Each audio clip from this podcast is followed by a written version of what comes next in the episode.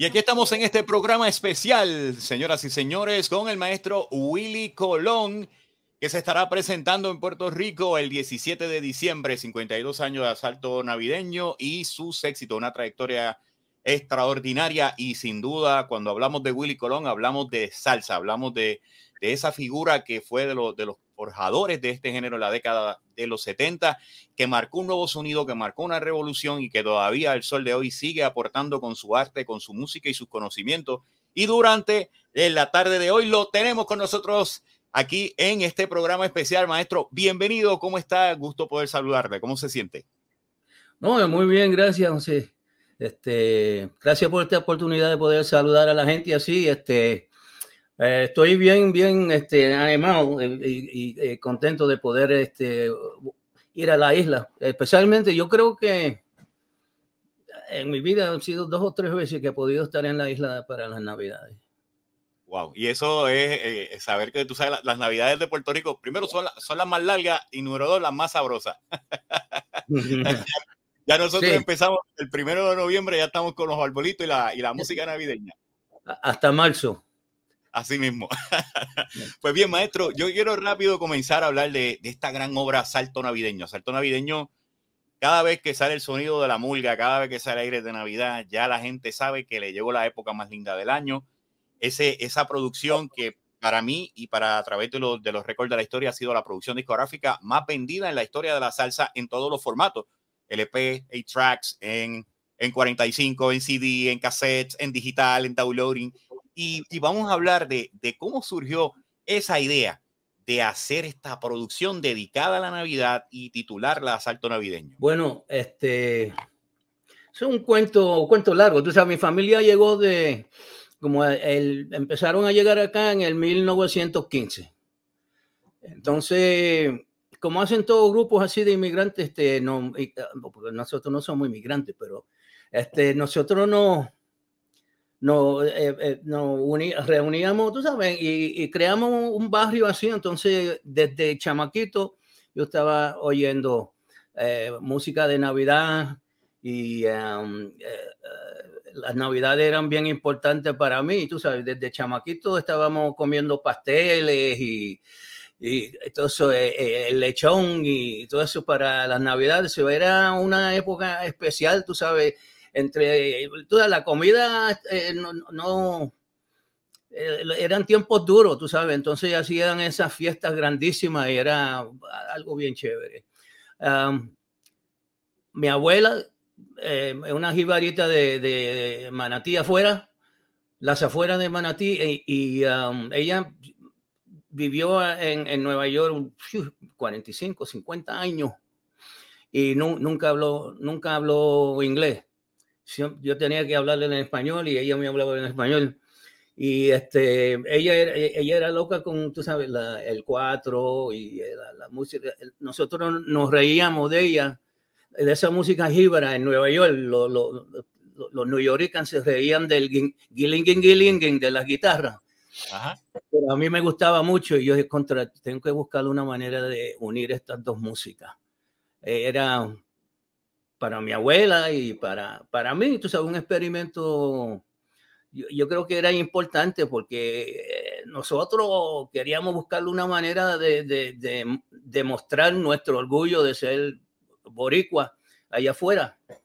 Um, y no sé, este, mucha, tuvimos mucha suerte, tú sabes, este, el grupo de músicos que teníamos en esos tiempos, tú sabes, este, sabían. Y cuando, cuando nosotros empezamos a oír el, el ritmito eso y el, el, swing que cogió, sabíamos ya, e, esto tiene algo, esto va a ser algo grande. Y ahora, dentro, de, dentro del proceso de selección de los temas, maestro, ¿cómo fue ese proceso? Aire de Navidad, cómo llegaron los popurrí, el proceso de, de, de seleccionar los temas, uno. Y dos, la compañía en ese entonces, Fania, dio el go ahead de hacer la producción, nunca no, no, mostraron objeción, sino lo vieron positivo y le dieron el apoyo total a ustedes para ese proyecto. Bueno, en, ese, en esos tiempos yo estaba bateando mil, tú sabes. Mm. Y este, eh, um, yo le dije a Jerry, Jerry, yo quiero hacer un disco de Navidad y empiezo, y, y yo quiero hacerlo así, así. No, no, no me digan nada, tráeme el disco. Oh, Entonces, wow. fui y lo hice cuando, cuando Pacheco estaba en el estudio como el director y ve que Yomo entra con el 4 y eso le pregunta a Yomo, oye, eh, ¿tú estás grabando con Ramito? Si no, yo estoy grabando con Willy Colón. Y dice, ¿cómo? Porque él no sabía lo que estaba pasando. Em, pero este, uno de los tipos que me ayudó muchísimo para el repertorio eh, fue Héctor. Eh, y yo sabía, yo tenía mucha confianza en el proyecto porque Héctor era bien jíbaro y, nosotros hacíamos un número que se llamaba Hasta que no me conoce. Y entonces rompíamos y Héctor iba imitando todos los cantantes que conocía. Entonces, pues, todos esos cantantes de la, la, vieja guardia para nosotros, que Idielio González, Ramito, Chuito de Bayamón, y él, lo hacía perfecto. Entonces, de, ahí me agarré de eso y dijo, vamos a hacer un disco de, de Navidad, y eso era, que le, le cayó perfecto a, a, Héctor. Héctor, um, yo le dije a Héctor, tú me puedes conseguir a Yomo, este, yo, mi, mi, mamá trabajaba en la 149 allá en el Bronx y al lado de la tienda donde ella trabajaba había un bar que se llamaba La Campana. Y este, ahí yo veía en, la ventana, e, e, era un bar con Go-Go Girls. Entonces yo me tocaba ahí, yo motoro esta semana, entonces yo pasaba y este, más de una vez me, quitaban de la puerta porque era un bar y eso, y era un chamaquito y, estaba mirando para adentro, para adentro y no, no querían dejarme. Entonces tuve que conseguir que Héctor me consiguiera la conexión con Yomo porque no pude entrar. Este, cuando yo me comuniqué con Yomo, yo nunca había grabado un 4. Ah, entonces yo le pregunté, yo estaba tratando de, de, de, de, adelantar cómo le vamos a poner el micrófono, cómo, cómo lo enchufamos, cómo... Entonces yo le preguntaba si él tenía un 4 eléctrico, entonces él creía que yo estaba pidiendo que toque una guitarra eléctrica y este, hubo un poquito de confusión, pero eh, la, las pistas, este, eh, por otro lado, los otros números que yo compuse, uh, yo había empezado un, un, estudio en la 213 del Bronx y Marty Shallow, que, que, en paz descanse, murió hace poco, eh, increíble amigo mío, este, y él venía y eh, eh, estrenamos el estudio, este, él y yo, yo venía con los esqueletos y este, Mari lo transcribía y me, me, hacía las voces y todo eso y ahí fue que en verdad empezó el, el, el, dúo de, de, trabajo con, con Marty. Em, eh, con Asalto Navideño fue que empezamos, hicimos muchos álbumes después, porque ya habíamos, teníamos un de eso. Yo hacía y ese ahí el esqueleto, el de eso, entonces nos sentábamos ahí y en cinco horas podíamos hacer un arreglo que podía tomarse una semana. So, eh, Mori ayudó mucho. Um, Héctor con su, esto era lo de él. Eh, Robertito García nos trajo aires de Navidad. Um, nosotros estábamos tocando ya la murga y estábamos bien enchulados con Panamá porque fue el primer sitio que, que salimos desde el Bronx, fuimos a, Panamá. Y ahí estábamos tocando en un hotel y, eh, y, después tocábamos lo que ellos llaman los toldos, que son grandísimos. Meten en, una yarda, en un patio así, con una, son unas verjas así, todo el mundo de pie. No hay donde sentarse a tomar cerveza, a bailar y eso, y eso se empaquetaba. Y nosotros, yo éramos ya todavía adolescentes y este, tocábamos sets de seis horas. Seis horas. Y eh, era, un abuso, ¿no?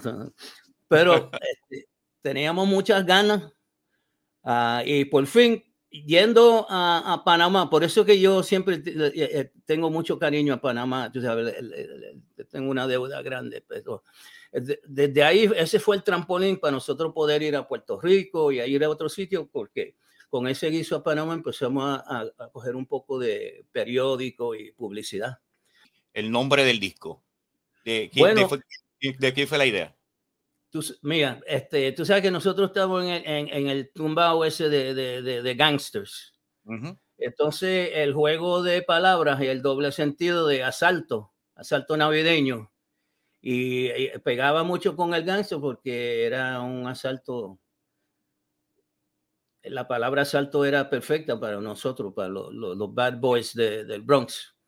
Este, y, y, nos fuimos por ahí. Todo fue muy natural. O sea, nosotros trabajando en esos tiempos, nosotros éramos como los, los chamaquitos estos, ahora los reggaetoneros sacando cosas, llevábamos con muchas ganas porque uh, nosotros vivíamos por, por, por, la música, queríamos tocar y llegar y eh, una fiebre con, con, con, la música que le, le, poníamos, nosotros teníamos mucho ánimo y mu, mucho hambre y veníamos subiendo. Entonces este grupito de ocho gatitos con Héctor adelante cantando, le metíamos mano a eso, esas orquestas con cuatro, cinco saxofones y cuatro trompetas y dos trombones. Nosotros nos nos cerramos ahí y hacíamos mucho, mucha, mucha bulla. Y, la, y éramos jovencitos, bonitos, este, el, el, mundo era nuestra tacita de,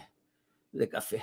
Y eran, y, y, recogían el sentir social cultural, ¿no? Eh, la calle, el sentir de la calle cuando se, sentían ese respaldo, que, que ahí se ve, se, se, ve en parte de su trayectoria. Sí, eso siempre tratamos de, de seguir. Eh, eh, eh mira, no como hoy que los chamacos no saben, no diferencian entre un chiste o, o sarcasmo eh, y, tú sabes, ser un gángster de verdad. Nosotros siempre como que hacíamos un disclaimer atrás. Cuando eh, eh, adelante era una cosa que yo, yo le tengo una pistola al viejo, pero atrás del álbum, en, ese mismo, en, lo mato, el viejo ese me, me ganó y me tenía en el piso. So, hacíamos esa doble, esa cosa para tratar de, de para que la gente sepa que, que, es un chiste. Uh -huh. Este, bueno, olvídate que voy a seguir hablando de otros álbumes. Bueno, este. Entonces, maestro, ahora mismo dentro del disco está incluida una introducción que hizo Polito Vega.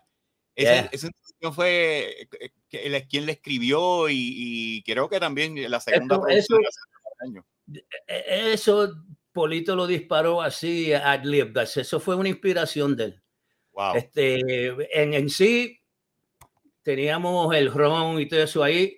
Y la sesión era como un party, ¿sabes? Este, y todo el mundo estaba, pero bien, bien, este, ¿cómo se dice? Bien animado, bien eso por, por este sonido nuevo que estaba eh, oyendo el 4 con la salsa. Era, era algo, pero Innovador. Increíble, y, y, y, bien innovador para nosotros mismos.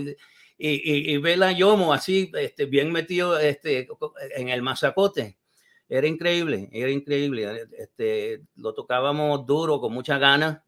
Ese deseo fue y ha sido, inclusive, ustedes esperaban, maestro, a lo largo de su historia y de su trayectoria, el éxito de esta producción, el impacto que tuvo y ha tenido y sigue teniendo de generación en generación. Mano, yo no pude, podía imaginar que yo llegara a 72, 73 años, ¿ok? So, de que eso todavía esté sonando en 52 años es increíble. Pero nosotros sabíamos que tenía algo, porque era algo que nos animaba a nosotros y todo el mundo que lo oye, no, no tiene que ser boricua. Tú vas a Colombia y arranca las navidades con aire de Navidad a, a, a Perú, a Venezuela, todo, a México. El, es un sonido universal, es un sonido universal y este eh, lo, lo, hicimos la segunda vez con el asalto número 2. ¿ok? Uh -huh. Pero a mí no me gusta tratar de repetir porque hay, hay, hay, hay, cierta magia y misterio de cómo se hacen estas cosas. Hay, un ingrediente que en verdad tiene que venir de, de Dios o algo de, de, y, y tú sabes, uno no puede estar tan seguro, pero lo, hicimos el 2 y el 2 salió bueno, pero el, el, primero que el que hizo el arranque con el sonido y todo eso, y que el 2 no tenía que darle una explicación qué es esto, ya ellos sabían, y entonces ya la barra está un poquito más alto porque tienen ciertas expectaciones. Pero sí, sí, sí, fue, fue bueno el segundo. De, la, de, la, de, la, de, las dos producciones, ¿cuál es la favorita suya? De las canciones ahí. De las dos yo, producciones. De las dos, de, de las dos, producciones. Um, Yo creo que la, la, la, primera, este, los dos números ese, este, Aires de Navidad y La Murga, para, fueron los más, porque fueron una sorpresa. Después cuando fuimos así talando y tratando de, el segundo álbum, esos números, Navidad y este, Arbolito y esas cosas, este, ya eran más tight, unas producciones más apretadas el, primer, la primera grabación era casi como una descarga, era una cosa más libre que tenían las moñitas y esa escrita, pero no tan desarrollado como el asalto número 2. Que ya, ya estaba un poquito más pensado, ya habían canciones más, incluyeron canto a Borinquen, habían otras cositas más como más musicales, incluyeron otros, otros ritmos de otros países y ya, ya tenían una idea más clara y el mapping, como decimos nosotros, el mapa estaba ya, ya estaba definido. Exactamente. Ahora, ahora mismo, eh, ¿pensaron en ese entonces, en los 70, viendo el impacto que continuaba teniendo hacer un asalto 3? ¿O eso nunca pasó? Ya, ya cuando tuvo el impacto el, asalto navideño número 2, ustedes dijeron, bueno, hasta aquí para dejar esto para la posteridad, o se pensó en un asalto navideño 3? Bueno,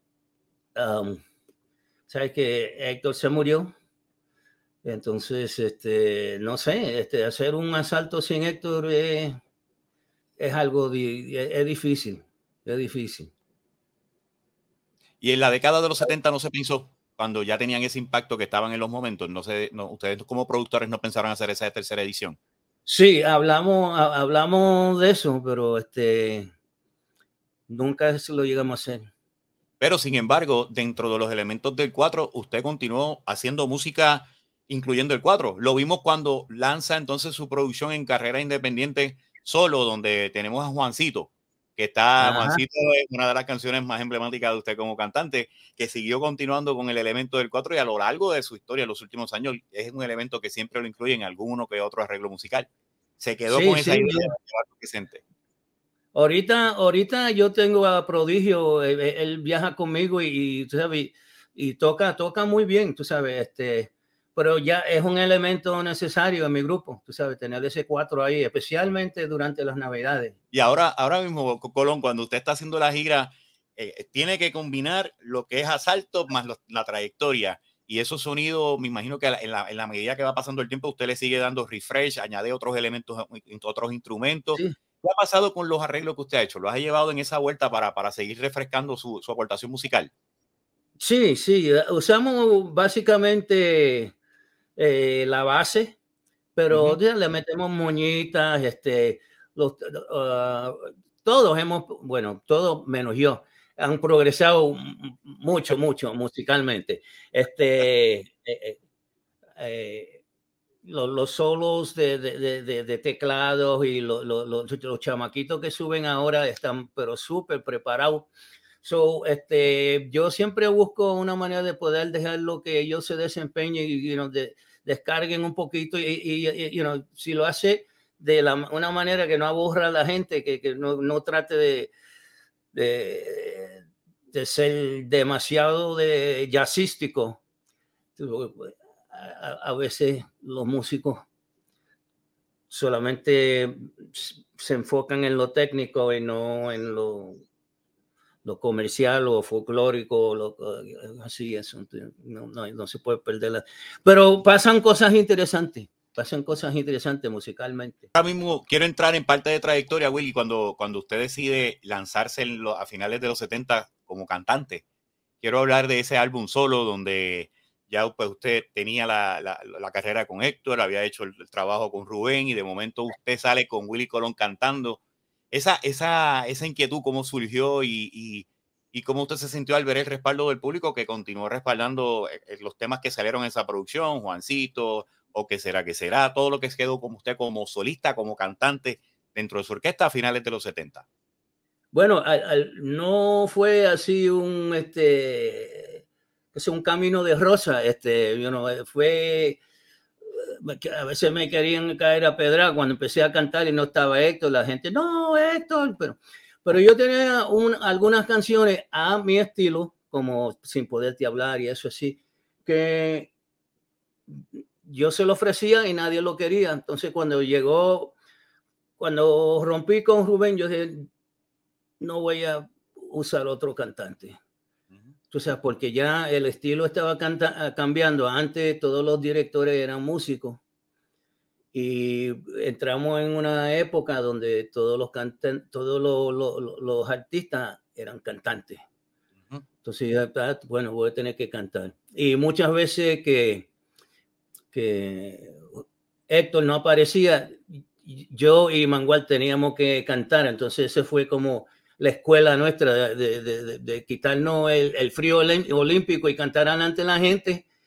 Y a veces Héctor se desaparecía y el, dueño decía, bueno, o tocan o se van para el carajo, ¿ok?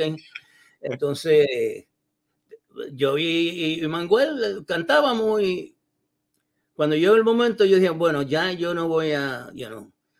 Cuando, cuando, es como un tipo con dos cabezas, cuando tú tienes una estrella así bien eh, eh, en el grupo, eh, es difícil. Y lo, lo, bueno que usted sale como cantante, pero también colaboraba como productor, porque se va con Celia Cruz también, que hace la producción discográfica de Celia, produce con Ismael Miranda el éxito No me digan que es muy tarde ya y el Mayoral, y seguía haciendo ese camino virtual. Yo siempre, con el debido respeto, y se lo digo, siempre lo conceptualizado como uno de los músicos más virtuosos que ha dado nuestra tierra, cantante, músico, trombonista, arreglista, compositor, eh, ¿qué más? Improvisador, comerciante, político, y, ha sido uno de de esos músicos que ha tenido este país y el mundo entero, de lo virtuoso y, de lo que ha hecho usted por su carrera musical. La verdad que es admirable cuando usted decide, ahora yo voy a cantar. El impacto ha sido que de ahí vinieron grandes éxitos. En los 80 usted hizo El Gran Varón.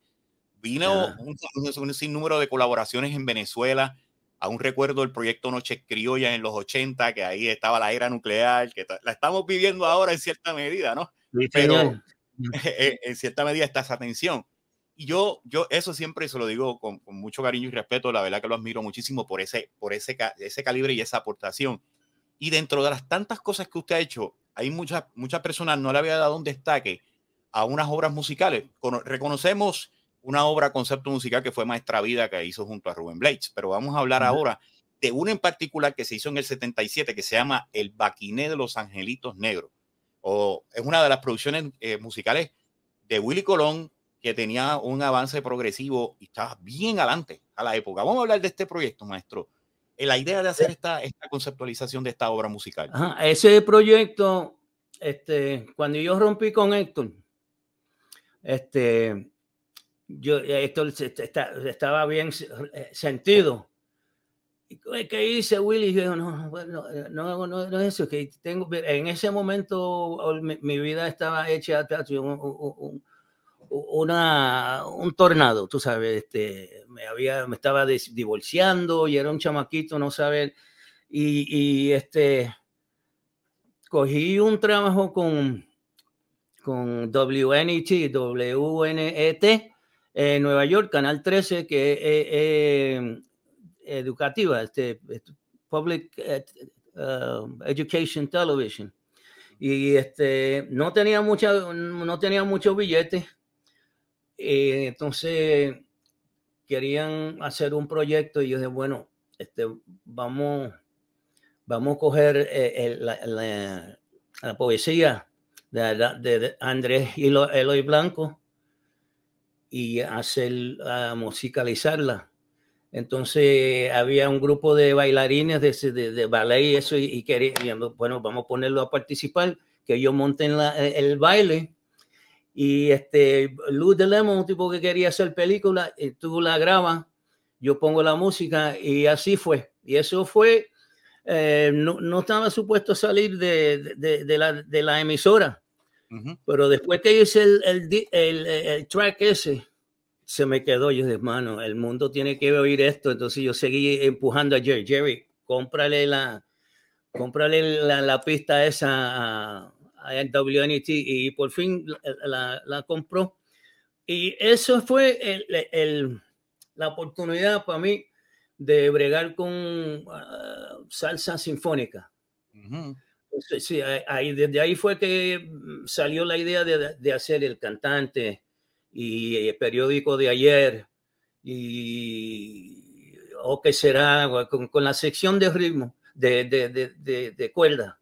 Aunque tú sabes que cuando yo era chamaco eh, se usaban muchas cuerdas en, en, los boleros y eso, como hacía este Tito Rodríguez y, y otros eh, excelentes. Así que yo tenía esos sonidos grabados en mi cabeza, entonces este, sería bueno mezclar eso. Yo en verdad, el talento mío creo que ha, ha sido siempre este, mezclar cosas, mezclar cosas. La producción creo que eh, era mi fuerte.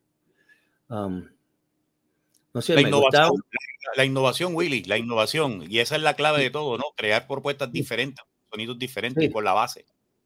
Sí, tratar de hacer algo diferente porque este, si te ponías a tocar este bilongo y you la negra Tomasa toda la noche, este, no va a ir para ningún lado. Tiene que inventarte algo. Maestro, usted siempre estuvo, a pesar de que ya Héctor no estaba con su, con su grupo y su orquesta, usted siempre estuvo bien estrecho en las producciones de él, ¿no? Usted colaboraba con él. Vemos que eh, en los 80 también con la producción que ustedes hicieron, que está Juanito Alimaña, el vigilante, que tiene una producción que a reunir, ¿no?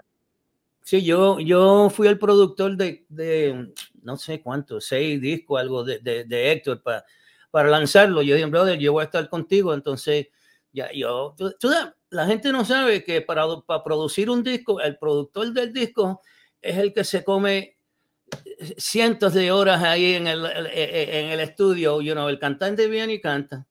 Eh, you know, eh, pero el, el, productor es que se tiene que comer todo ese trabajo y después de hacer la mezcla y todo.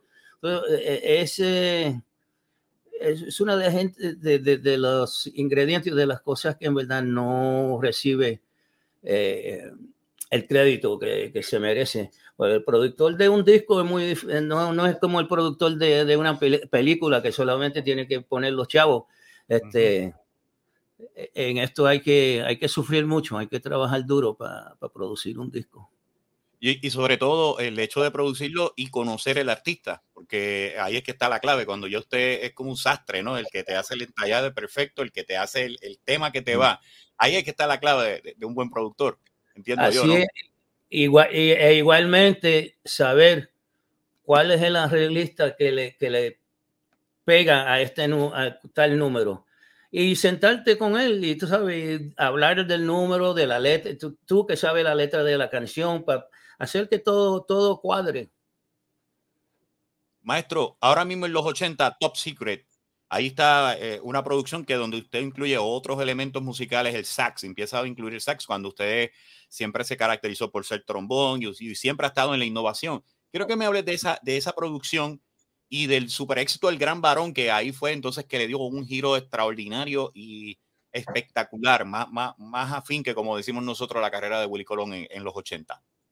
Bueno, yo, yo quise cambiar, refrescar el sonido un poquito.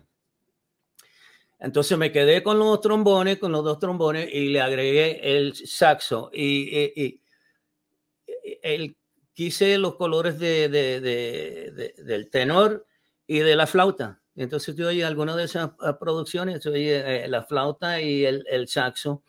Eh, y, es, es, bueno para poder abrir, si quiere hacer un solo, no son solo trombones por muchas razones, este, y tuve muchos buenos eh, músicos, mucho este, Mauricio Smith, Bobby Franceschini, dieron monstruos, monstruos. Yo, verdad, me siento muy orgulloso de haber grabado esos tipos y tener esas grabaciones este, bajo mi, mi repertorio de, de, de, grabaciones.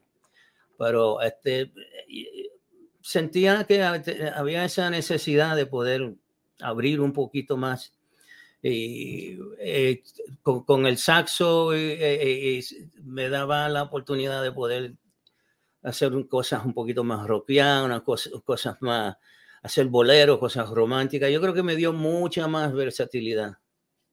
Antes de finalizar, quiero, quiero hablar, Willy, de la oportunidad. Luego de esa producción vino Honra y Cultura y vino también hecho en Puerto Rico, comenzando los 90. Quiero que, creo que entiendo fue una de las producciones discográficas que rompió con Idilio y fue hecho en Puerto Rico. Fue una producción hecha en su totalidad en Puerto Rico. ¿Y por qué del título, maestro? Bueno, te digo la verdad, este, yo, yo tengo un libro que algún día va a salir, pero yo estaba medio vetado en Puerto Rico. por, por la mafia, de, eh, no por los puertorriqueños, pero por la mafia de Nueva York. Tú sabes. Entonces yo dije, coño, ¿cómo me quito esto de encima?